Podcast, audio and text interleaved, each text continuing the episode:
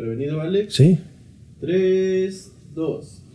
El presidente de la República asegura con frecuencia que su estilo directo y frontal de decir las cosas en las conferencias mañaneras busca acabar con la simulación de épocas anteriores, cuando prevalecía lo políticamente correcto en el discurso público. Sin estar de acuerdo necesariamente con esto, podría dar el beneficio de la duda si la mal llamada cuarta transformación, el partido Morena, sus integrantes y el propio gobierno de Andrés Manuel López Obrador no estuviera pletóricamente lleno de simulación. Y para muestra, varios botones expuestos durante la última semana. El paquete contra la inflación y la carestía, que parece una buena idea, pero el propio mandatario y su secretario de Hacienda reconocen, bajita la mano, que si bien los va, tendremos... No. Otra vez, ¿verdad? Eh, Desde el principio, desde el, eh, desde el párrafo, que sí. Si bien, ajá. Ahí está. Que si bien no. No, mejor todo, ¿no? Porque sí le di uno. Así, ahí. Gracias. 3, 2. Primero, el paquete contra la inflación y la carestía, el PASIC. Parece una buena idea, pero el propio mandatario y su secretario de Hacienda reconocen, bajita la mano, que si bien nos va, tendremos solo un paliativo ante el fenómeno de la escalada de precios mundial. Esto es, la inflación bajará cuando tenga que bajar. Pero mientras tanto, no viene mal un evento que más que técnico fue político. Una vez más, el gobierno le apuesta a lo mediático, al llevar empresarios a Palacio Nacional y presumir un acercamiento que no existe. Una supuesta alianza rota desde el poder incluso antes del 1 de, octubre, de diciembre de 2018 con la cancelación de la obra del nuevo aeropuerto de la Ciudad de México.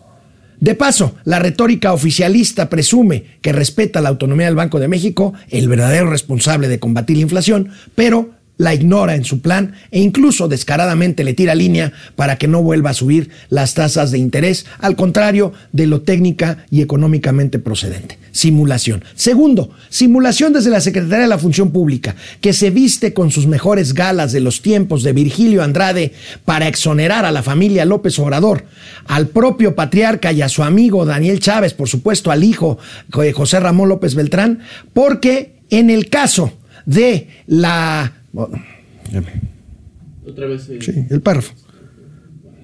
Ahí está. 3, 2. Segundo, simulación desde la Secretaría de la Función Pública que se viste con sus mejores galas de los tiempos de Virgilio Andrade para exonerar a la familia López Beltrán, al propio patriarca, a su amigo Daniel Chávez, propietario del grupo Vidanta, en el caso de la ya legendaria Casa Gris de Houston y el supuesto empleo del nuevo cachorro de la revolución. No somos iguales, dicen, porque no es lo mismo gris que blanco, en alusión a una idéntica exoneración a Enrique Peña Nieto y a su esposa Angélica Rivera por aquella mansión en las lomas de Chapultepec cedida por un empresario cercano a la presidencia. ¿Le suena?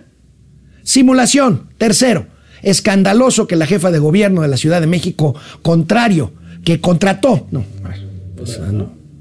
Sí, va. 3, 2.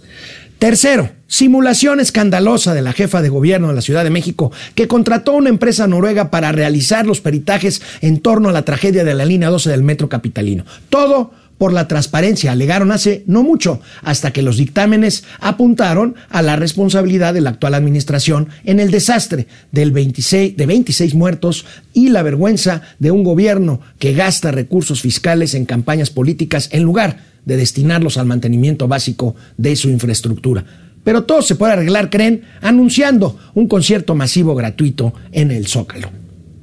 Cuarta, otro afectado por el desplome del convoy hace un año, el canciller, hace como que no ve ni oye las ocurrencias de su jefe en política exterior. Hace maromas para llevar una relación fluida con su contraparte de la Casa Blanca, calla y apoya al presidente, pero cede en lo oscurito y concede la contención migratoria al sur del país, aprieta la mandíbula en lo público, pero sonríe y otorga en corto para mantener la aparente paz al gigante vecino. Y calla cuando el presidente Biden, magnánimo, nos eleva de rango al pasarnos de patio trasero a patio delantero de los Estados Unidos. En fin, el que se lleva se aguanta.